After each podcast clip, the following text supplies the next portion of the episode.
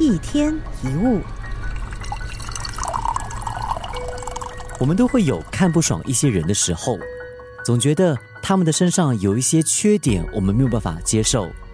如果对方只是我们生活当中的过客，那就算了；但那个人也许是对我们来说很重要，或者是常常见面的人。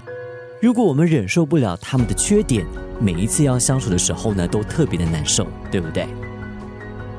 有一位感情受过伤的女人，她说她再也不要遇到一个霸道的男人，于是嫁给了一位忠厚又顺从她的男人。没有想到结了婚之后，她开始觉得丈夫懦弱无能。以前她无法忍受前男友那样的暴君，没有想到结了婚之后，又开始抱怨丈夫消极软弱，前男友做事有魄力又有男子气概。有一句谚语是这么说的。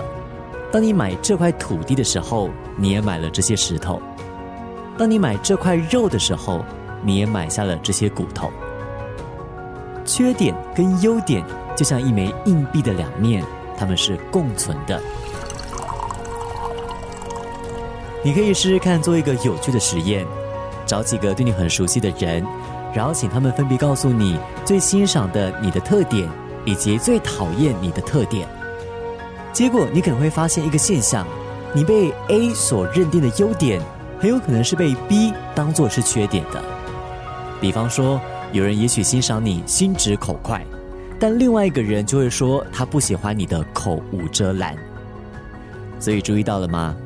优点可以是缺点，缺点也是优点。只要你察觉到缺点就是优点的延续。你对一些人的不耐烦跟愤恨，都会化为乌有。一天一物。